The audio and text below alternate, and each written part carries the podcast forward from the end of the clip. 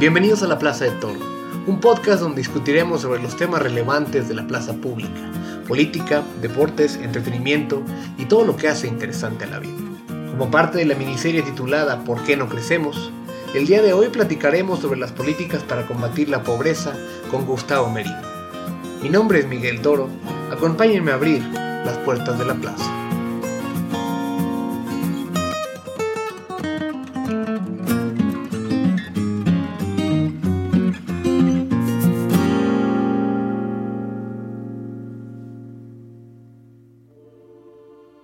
Paxolín es un campesino pobre en la medianamente rica provincia de Java del Oeste, en Indonesia. Él trabaja en el campo cultivando las tierras de terceros cuando lo contratan.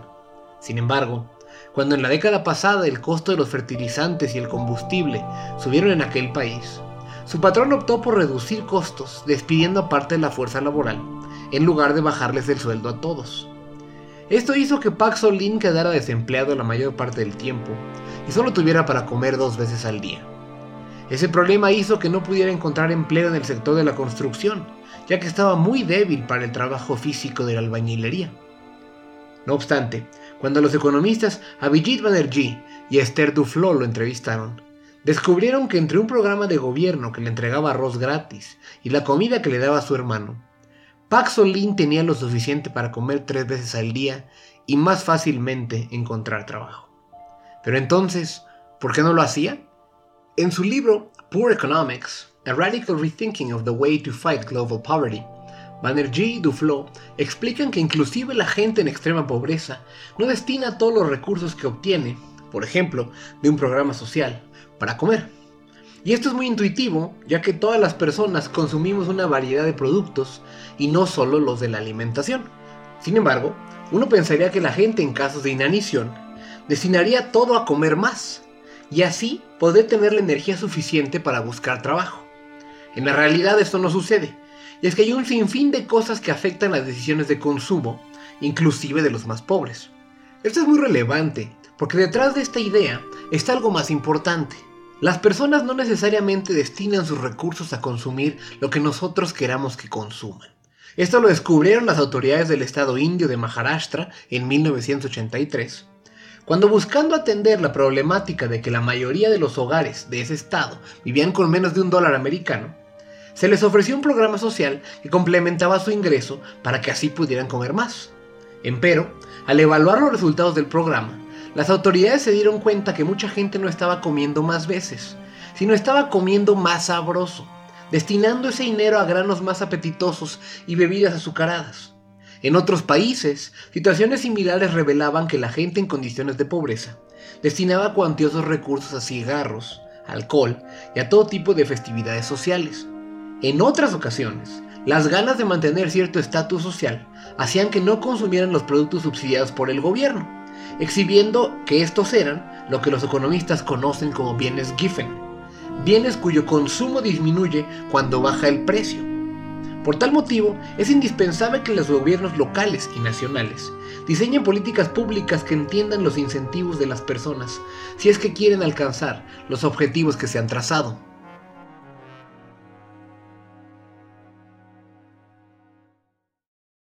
El libro de Banerjee y Duflo está lleno de anécdotas de políticas públicas ineficientes que despilfarraron recursos sin lograr reducir el nivel de pobreza. En muchas ocasiones esto se debió a que los diseñadores de dichas políticas cometieron el error de no entender la toma de decisiones de la gente más pobre. Es decir, fracasaron en comprender los incentivos que tienen las personas para decidir comportarse de una forma o de otra. Para hablar sobre el tipo de políticas públicas que se tienen que implementar para combatir la pobreza y como parte de la miniserie de ¿Por qué no crecemos? Tengo el gusto de darle la bienvenida al doctor Gustavo Merino, decano regional de la Escuela de Ciencias Sociales y Gobierno del Tecnológico de Monterrey en la Ciudad de México. Gustavo tiene una amplia experiencia en servicio público, ya que entre otros puestos fue director general en Financiera Rural, fue subsecretario de Desarrollo Social y Humano y subsecretario de Prospectiva, Planeación y Evaluación, ambas en la sede Sol, durante el sexenio de Felipe Calderón, además de ser director o fue director del Centro de Inversiones en la Organización de las Naciones Unidas para la Alimentación y la Agricultura en Roma, Italia. Doctor Marino, bienvenido a la Plaza de Toro. Muchas gracias. Pues empecemos por uno de los desafíos principales de México, la pobreza. Muy concretamente, ¿por qué hay tantos pobres en México y cómo ha evolucionado esta situación en los últimos años? Pues mira, la pobreza tiene muchas causas, casi todo el mundo la define con, con, relacionada con el ingreso, no tienes un ingreso que te permita adquirir ciertos satisfactores, pero es mucho más amplio que eso, ¿no? Pobreza, y así se mide ahora una innovación que, que se hizo en México, la multidimensional, es también tener otras carencias que pues, te afectan a tu buen desarrollo en materia de salud, educación, vivienda, etc. Las causas son múltiples. Eh, ¿Por qué hay? Pues este, eh, porque no tuviste precisamente esas condiciones adecuadas, si no te alimentaste bien, pues este, vas a ser menos productivo, no vas a poder aprender igual en la escuela, puede ser un problema de oferta de servicios, no tienes escuela, no tienes eh, servicios de salud, servicios de salud no tienes infraestructura, vives en una zona donde hay poca actividad económica o no es muy rentable, en fin, la verdad es que la pobreza son muchas, muchas las causas que tiene y eh, por eso el combate a la pobreza requiere este, pues una visión que permita también atender las diferentes causas y no solamente resolver el problema del ingreso. Oye, pues eh, digamos, un elemento inseparable del desarrollo de los países y, y, con ello de la disminución de la pobreza y hasta de la desigualdad es la existencia de instituciones sólidas, incluyentes y que encaucen a la gente hacia mejores equilibrios. Un subconjunto de este tipo de instituciones son aquellas que establecen pesos y contrapesos al poder del Ejecutivo Federal, que lo obligan a mantenerse honesto y que empoderan al ciudadano con información. El Coneval ha sido una de esas instituciones, midiendo adecuadamente la pobreza en México durante la gestión de Gonzalo Hernández Licona, aun si estos datos le sean incómodos a los últimos tres presidentes. Salía de esa institución, presumiblemente por criticar al gobierno del presidente López Obrador con respecto a las políticas de recorte del presupuesto al Coneval, combinándose con las renuncias pasadas de varios funcionarios críticos del gobierno en otros órganos autónomos o reguladores, o inclusive dentro del Ejecutivo, manda una mala señal. En México las instituciones son tan frágiles que no resisten los embates de un presidente poderoso. ¿Podrías explicarle al público que nos escucha por qué la fortaleza independencia de las instituciones es tan relevante en términos de desarrollo económico de los países y en particular del combate a la pobreza? Mira, la labor de Coneval es muy, realmente muy importante eh, como una herramienta para realmente cumplir los objetivos de la política social asociados a un mayor bienestar de la población, el combate a la pobreza, el combate a la desigualdad. ¿Y por qué? Porque necesitas la información que por una institución como Coneval sobre quiénes son los pobres, dónde están, cuáles son sus dimensiones de pobreza, lo que te decía, no solo es una cuestión de ingreso, qué necesidades tienen, eh, qué dinámicas hay, eh, eh, dinámicas, por ejemplo, de esas mismas personas en el tiempo, la posibilidad de salir de la pobreza, hacia dónde van, cómo se afectan por diferentes fenómenos, una crisis económica, un fenómeno natural, qué movilidad social existe. Y eso se nutre de pues, información que sea pública, fidedigna y que sean, que sean análisis que pueden replicarse. Eso es crucial. Ahora, ¿por qué la autonomía? Bueno, porque venimos en una situación donde cada gobierno mexicano por décadas pues decidía cuántos pobres había y qué necesidad según lo que quería. Entonces, si quería decir que había muchos pobres, pues decía que había muchos pobres. Si quería decir que había poquitos pobres, decía que había poquitos pobres. Si quería favorecer a cierta región diciendo que había mucha pobreza, pues decía que había mucha pobreza en esa región. Era una cosa con fines políticos. Entonces era, eh, se prestaba mucho a fines políticos, fines clientelares, ahí es donde tengo mi base, ahí es donde quiero llevar las cosas. Y eh, entonces hay que separar esa información de la de, de donde se toman las decisiones políticas en un país como México, donde había esa tradición tan fuerte de control desde el gobierno, del ejecutivo, de todas las decisiones, pues por eso se le dio autonomía. A lo mejor en otros sistemas no, era, no es tan necesaria la autonomía, pero en México sí lo era. La evaluación lo mismo. O sea, teníamos programas que llevaban décadas y ahí unos no servían para nada o servían si se cambiaba algo de ellos, pero entonces había que evaluar para ver qué es lo que se tiene que cambiar. Te puedo dar ejemplos. Eh, por ejemplo, el venerable programa de leche de Liconza. Sí, sí. Eh, en alguna época, inclusive leche radioactiva llegó a ser. Bueno, pero no más allá de eso, es un buen programa para llevar cuatro o cinco décadas. Claro. Pero el punto es, eh, cuando por ahí del 2001, 2002, pues, la pregunta fue, bueno, ¿sirve? Claro. O sea, ¿por qué damos leche? Primero, oye, pues la leche ayuda a nutrir a las personas. Muy bien, pues vamos a ver, ¿quién se toma la leche? ¿Queremos, ¿A quién se la queremos dar? ¿A los niños? Bueno, pues hay que ver si son los niños que se la están tomando.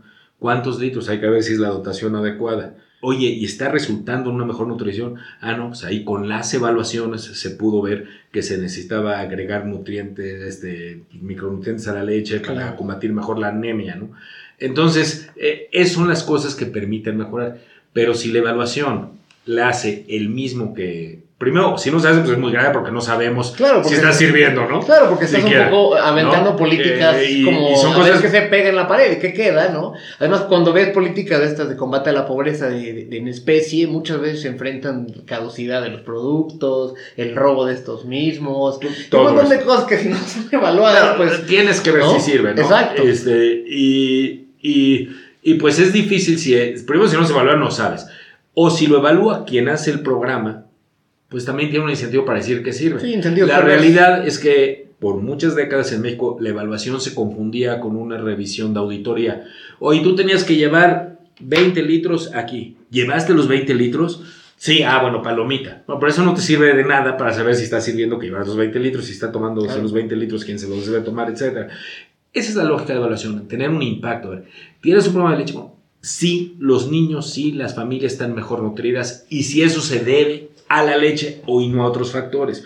Es un análisis sofisticado técnico. Multifactorial. Multifactorial. Entonces, eso se requería conocimiento. Ahora, déjame decirte cómo empezó esto. En, por ahí del 2000, 2001, se empezó la idea de que eh, la CEDESO se dio cuenta. No hay ni medición de la pobreza, ni hay evaluaciones. Eran pocos programas que tenían evaluaciones desde el inicio. El caso paradigmático fue Progresa, que luego se llamó Oportunidades, luego se llamó Prospera y que ya desapareció. Y que Ojo, a más platicar más paréntesis, a fondo mucha de- gente cree, la creencia generalizada es que la línea empieza desde solidaridad, no tiene nada que ver, No, es no, radicalmente distinto. Pronazol pero era programa a expertos todo el tiempo hablando de es que viene de progreso. No, No, no, pero Pronazol era un programa Estoy hablando de progreso, pero ese sí tenía la evaluación desde el principio, pero los demás no. Entonces, en esos tiempos empezamos en la CEDESOL a hacer varias cosas. Uno, que hubiera eh, una medición, se convocó un grupo de expertos, se formó un comité técnico que definiera líneas de pobreza, que como digo, fueran replicables, que cualquier persona, eh, desde cualquier universidad, cualquier computadora, podía decir, a ver, tú dices que hay tantos pobres, a ver, yo me voy a meter en las bases de datos de INEGI, que sean transparentes, para ver si efectivamente es cierto eso. Evaluaciones independientes. No había una cultura. Evaluación independiente quiere decir que la haga un autor diferente de la autoridad, Claro. ¿no? Este, bueno, se empezó a prohibir a las universidades que... eh, Que hicieran esa parte. Pero pues tampoco había expertise en México de eso porque nunca se había hecho. Se tuvo que desarrollar y desarrollar esa expertise. Que hubiera reglas de operación que dijeran claramente a quién es el beneficiario, dónde va y eso. Y que las propias reglas eh, estuviera, establecían la obligación de la evaluación y que eso quedara en presupuesto. Eso es antes de la creación de Coneval, pero lo empezó eso porque fue un cambio de decir vamos a cambiar cómo se hacen las cosas. Y en esos años también se, primero se, se metió unas reglas, luego en el, en el decreto de presupuesto de egresos de la federación y después se, inició el desarrollo, eh, pues, la formulación de la Ley General de Desarrollo Social.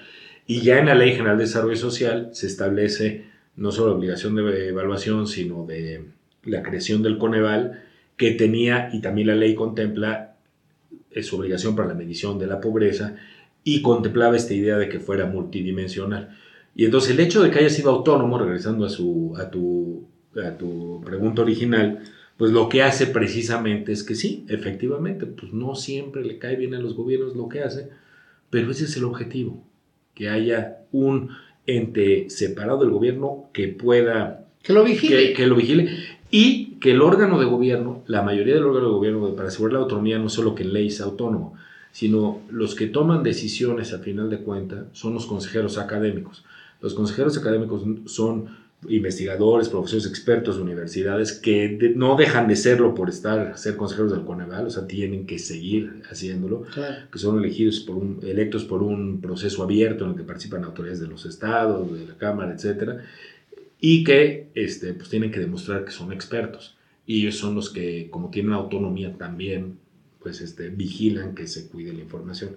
Y por eso pues, yo creo que es bien importante, eh, me preocupa mucho el caso con Eval, eh, lo que está pasando, y pues ya nos pasó, ya desapareció el INE, el Instituto Nacional de Evaluación Educativa, que también pues, era la misma lógica, vamos a evaluar bien si está pasando, si la educación está sirviendo. Y nuestros resultados son históricamente muy malos en educación, pues es muy lamentable que el que medía eso, la institución que medía eso, pues ya desapareció. A lo largo de este episodio hemos estado conversando con Gustavo Merino, decano regional de la Escuela de Ciencias Sociales y Gobierno del TEC de Monterrey en la Ciudad de México, sobre la pobreza y el tipo de políticas e instrumentos necesarios para medirla y combatirla. Tras la pausa, iremos a fondo en términos de política pública, platicando sobre varios programas extintos como Prospera y el Seguro Popular, además de hablar del panorama hacia adelante, en el que el desarrollo tecnológico será crucial para entender la pobreza. Todo esto al volver del corte. Está escuchando La Plaza de Toro. No le cambies.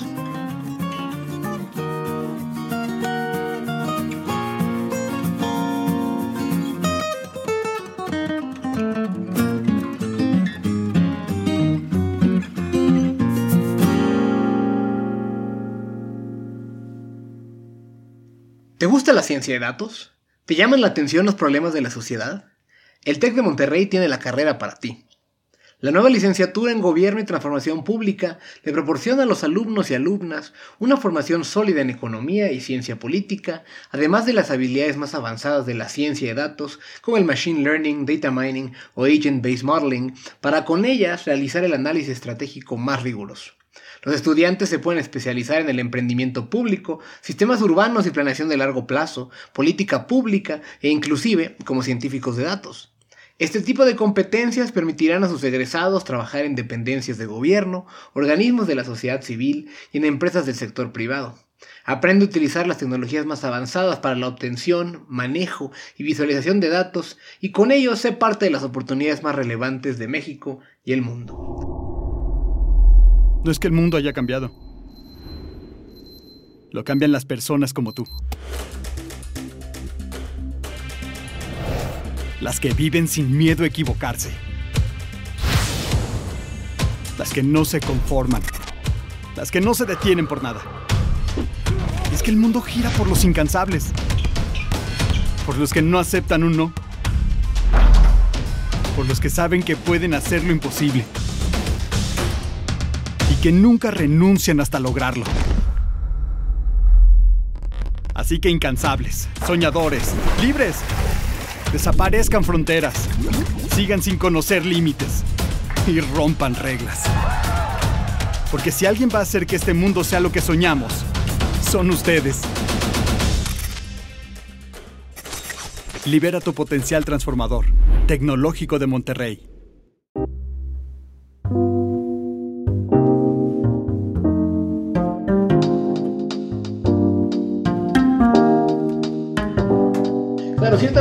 De los problemas que, se enfrentan con, una serie de gobiernos que no consideran que las mediciones son algo importante, porque precisamente la evaluación de políticas públicas, la pertinencia de estas, es totalmente sujeta a los resultados de dichas evaluaciones, o tendría que estar en países más serios.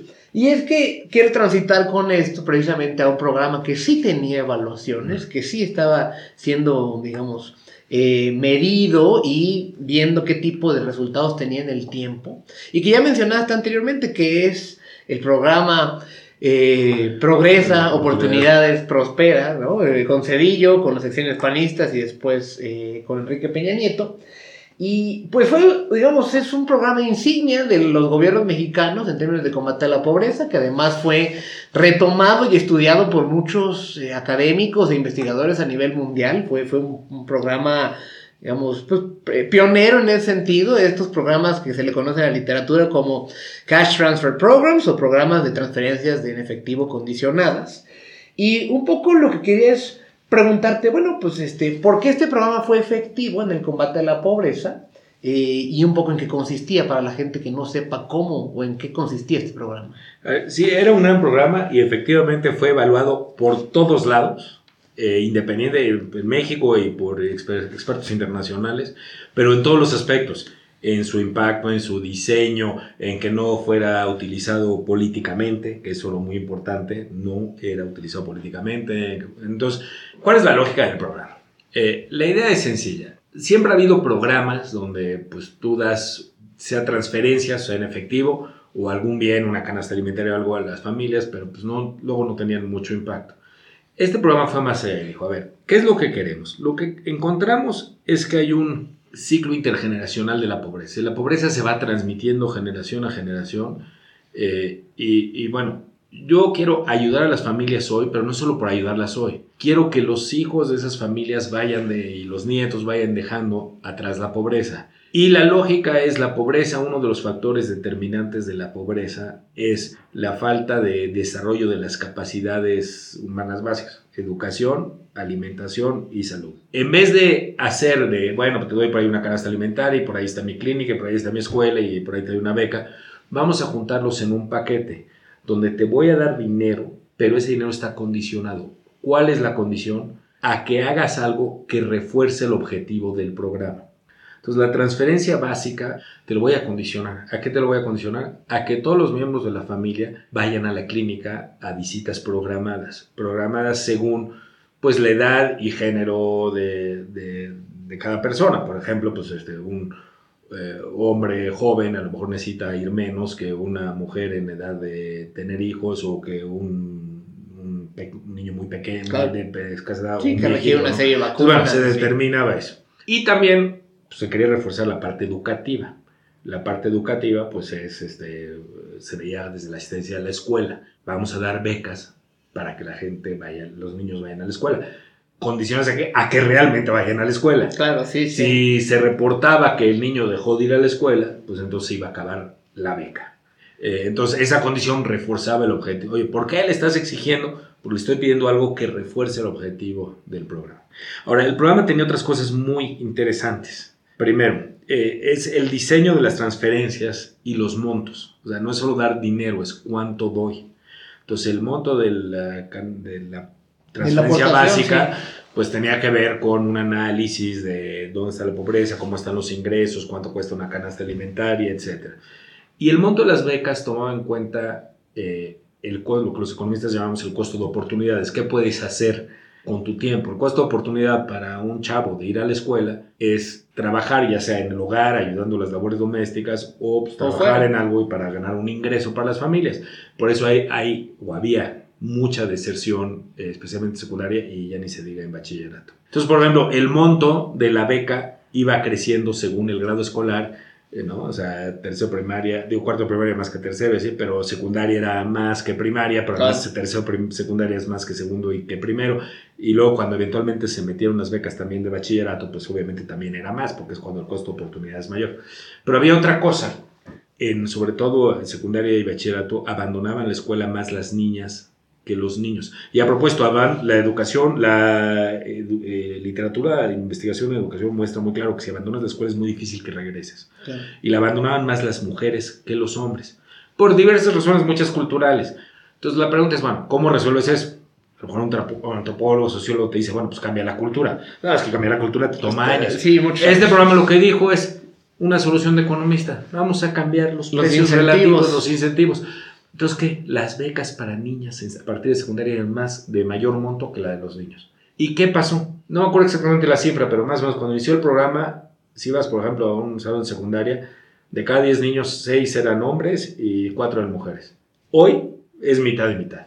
O sea, eso solito cambió drástico. O sea, no solo logró retener a mucho más niños en la escuela, sino que también cambió la proporción de hombres y mujeres para que más mujeres... Sí, la desigualdad de género. Que y ojo, eh, educar a las mujeres es bien importante porque eso se transmite a los hijos. Otros incentivos importantes. Eh, por ejemplo, mucha gente decía, los apoyos tienen que dar en especie. Da una canasta alimentaria. Pero la experiencia con canastas alimentarias no es tan buena. Pues, ¿Por qué? Porque a los pobres le pasa como a todo mundo te aburres de lo mismo. Claro. La canasta además tiene que tener cosas que no sean perecederos, entonces no hay eh, verduras, no hay fruta, no hay carne, no hay huevo, no hay, ¿no? Y te aburres. Por más pobre que seas, pues claro, Entonces, e-, en efectivo. La no, entonces en efectivo. Oye, pero ¿cómo nos aseguramos que se gaste bien en el lugar? Los diseñadores del programa tuvieron una idea fantástica. Se lo damos a las mujeres y solo a las mujeres. Y el programa efectivamente casi al 100% era mujeres, era o a la mamá, y si no había mamá, pues a la abuela, a la hija mayor, y solo eran casos sí realmente excepcionales donde lo recibía el varón. Y la hipótesis se confirmó. Si se lo das a la mujer, se gasta mejor en el lugar que si se lo das al hombre. Y Que se además, lo chupaba y se lo gastaba y además cualquier otros efectos que no eran el Sí, objetivo sí. inicial, pero es empoderar a las mujeres, ahora la mujer es la que tenía un ingreso certero cada bimestre, etc. Entonces, el programa tenía un montón de esos elementos. Y otra cosa muy buena, el programa empezó como un piloto en Campeche, si no me equivoco. Es decir, vamos a ver si funciona. Y el programa, desde el inicio, empezó los levantamientos para la evaluación. O sea, ya tenía la obligación de evaluar, pero tú había que sacar información desde el inicio. Gracias a que fue evaluado y que funcionaba, eh, Sí, sí, con estas se cosas, universalizó. pues no solo eso, sino que el programa empezó en 97, ¿no? tiempos eh, sexenio de, De Cedillo. de Ernesto Cedillo, entra el presidente Fox, pero hubo mucha gente que le dijo al presidente Fox, digo, yo no sé cuál era su intención, pero mucha gente dijo, oye, espérate, el programa funciona y está evaluado. Y por eso sobrevivió. Sí. Y por supuesto, el presidente Calderón lo mantuvo. Y por eso también cuando vuelve a cambiar el partido, que entra Peña, el presidente Peña, pues también se mantiene, porque es un programa que funciona. Y pues es un problema que se pierda no solo el programa, porque era un buen programa, sino a mí lo que me preocupa, eh, y con lo que decías de los riesgos al Coneval, más lo- lo- los riesgos de que no in- parece interesar mucho la medición, los datos correctos, la, la información que sea pública, pues eso, eh, ese gran legado que nos dio el programa Progresa, Oportunidades, Prospera, pues que se vaya perdiendo, ¿no? Ese gran legado que nos dejó y que ya está extendido, pues se, se pierde y se pierde de costo para los mexicanos. ¿Y sabes quién es el que más pierde? La gente más pobre, sin duda. Y es que, a ver, hablando de, de- de programas que se pierden y, y afectaciones a la gente más pobre, eh, otro programa famoso que atendía a gente de escasos recursos, en este caso en la parte de atención médica, era el Seguro Popular. Ujú. ¿Y podrías describirnos un poco en qué consistía este programa y, y, bueno, por qué tiene una serie de consecuencias negativas su desaparición? Mira, el Seguro Popular era un programa muy, muy importante y también es una pena que se pierda. Eh, antes del Seguro Popular, pues básicamente lo que hay es o las instituciones de seguridad pues, social que están asociadas a, al empleo formal, Claro, el el IMSS, el o los así casos como el de Pemex Claro, o el de sí, las sí. Fuerzas Armadas. Sí, el hospital naval. Este, y pues los que no tenían eso, si tenían ingresos buenos, pues van Sí, claro, médico privado, privados ¿no? y la el que la no tiene, pues iba a las clínicas de la Secretaría de Salud, este, sea federal o luego ya de una descentralización, pues estatales, ¿no? Eh, pero siempre había un problema de cómo construirse el sistema para así ampliar la calidad de los servicios y eh, la cobertura de los servicios, pero también toda la parte financiera para poder pagar eso. porque, pues, eso Claro, bien porque es muy ¿no? caro, la salud es muy cara. Y perderlo, pues lo que estás destruyendo es esa capacidad para tener una planeación de largo plazo y que vaya ampliando. Y efectivamente el Seguro Popular, por ejemplo, pues empezó eh, cubriendo ciertos padecimientos, se fue ampliando, fue asegurando sus reservas eh, y, pues hubo un incremento, in- desde que se creó un incremento importante en cobertura, eh, que además pues, es un seguro, o sea, le asegura a las personas que no tienen por un seguro privado, pues de que si tienen un- una situación médica que requiera, no tienen que hacer un gasto de bolsillo muy fuerte. Los gastos de salud pueden ser muy grandes para cualquier persona y, y así se le dice gasto de bolsillo, lo que tienes que pagar Claro, tú sí. para el servicio. En ese momento. Y golpe. entonces, pues, este, ese gasto de bolsillo además es bien importante, no solo porque pues, si no lo tienes, no lo puedes pagar, no, no vas a poder atender tu padecimiento que tengas, sino porque hace que las personas, en- para protegerse de eso, en ausencia de un seguro, pues tienen que dejar algo de dinero por si se enferma, por si hay que Claro, sí, sí. Y entonces eso toma- afecta también a otro tema de decisiones, como las decisiones El- de inversión de la propia familia Y el consumo. sin de- del consumo, de que Sí. no comas bien, o el consumo de decir, oye, deberíamos de poner un puestito tal, bueno, no, Claro, no, decisiones porque de anda medio mal abuelita, mejor no, Sí, no, no de- invertimos. Decisiones ¿no? de capital. Este, pero ya lo que, lo que es, como el nombre lo dice, un seguro que garantiza. Ahora, entonces también es una pérdida porque si regresamos a un esquema que depende simplemente del presupuesto y como lo vamos llevando, pues eventualmente puede tronar. Sí, sin duda. Los, recursos son finitos, eso lo sabemos. por supuesto, no es solo la parte financiera, era también todo una lógica de asegurar la cobertura completa y cómo trabajabas conjuntamente con las instituciones, las secretarías de salud, los institutos de seguridad social, o sea, cómo vas trabajando para asegurar que se cubra para todos los mexicanos el servicio de salud. Pero, eh, doctor Marino, para terminar, eh, quería un poco preguntarte, saliendo un poco del tema de Sí, obviamente eh, seguimos hablando de pobreza, pero en este caso más, no tanto de programa social, sino de entender cómo el cambio tecnológico tiene efecto sobre esta, ¿no? Y entonces, pues el desarrollo tecnológico le ha presentado a la humanidad una serie de encrucijadas y disyuntivas dramáticas. Por un lado, eh, digamos, tenemos todo un desarrollo y el uso de nuevas aplicaciones y la creciente conectividad en el mundo globalizado. Te permite Llegámosle a alcanzar a poblaciones que antes estaban mucho más marginadas, a traerlas a, digamos, el desarrollo de los países y las regiones, a partir de programas sociales, a partir de emprendimientos públicos, a partir de todo tipo de, esquemas de inclusión. Y al mismo tiempo tienes eh, la automatización de los procesos de trabajo, hará obsoletas las habilidades de un montón de gente, eh, que pues, inevitablemente verán sus empleos cortados, desaparecerán una serie de empleos más del siglo XX y que ya no van a regresar. Y eso puede afectar a un montón de regiones y puede dejar en desempleo a la gente y eso pues, este, agrava las condiciones de pobreza en algunos casos. ¿Cómo podemos conciliar estas dos realidades y, digamos, qué tipo de políticas te parecen que pueden favorecer el combate a la pobreza a partir del el uso de la tecnología?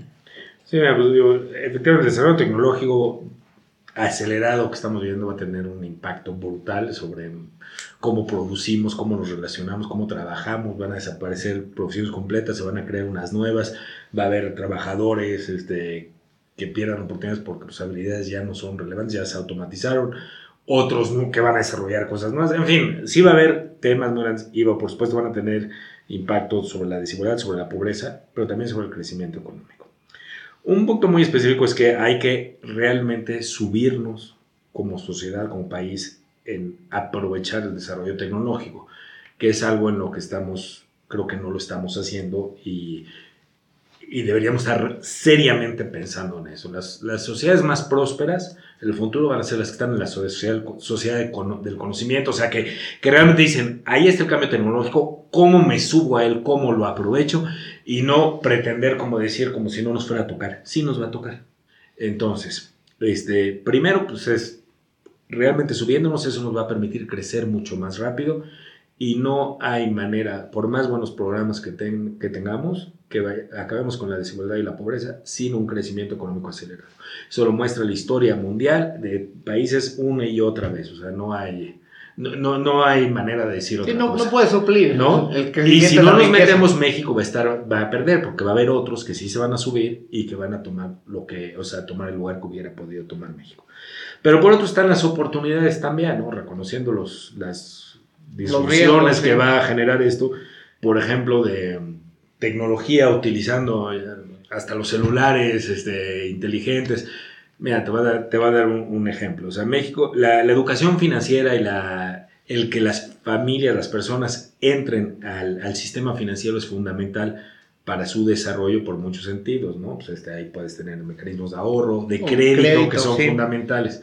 Eh, el sistema bancario tradicional, pues no llega muchas veces a donde están los pobres.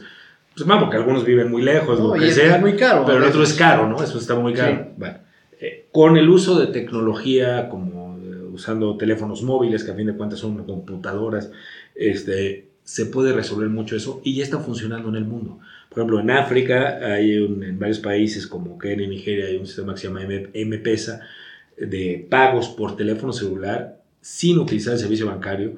Y aquí lo interesante es, yo puedo ir a comprar en el puestito de Don Pepe, que vende frutas y verduras y que es un puestito literalmente que hace y arma y desarma todo el...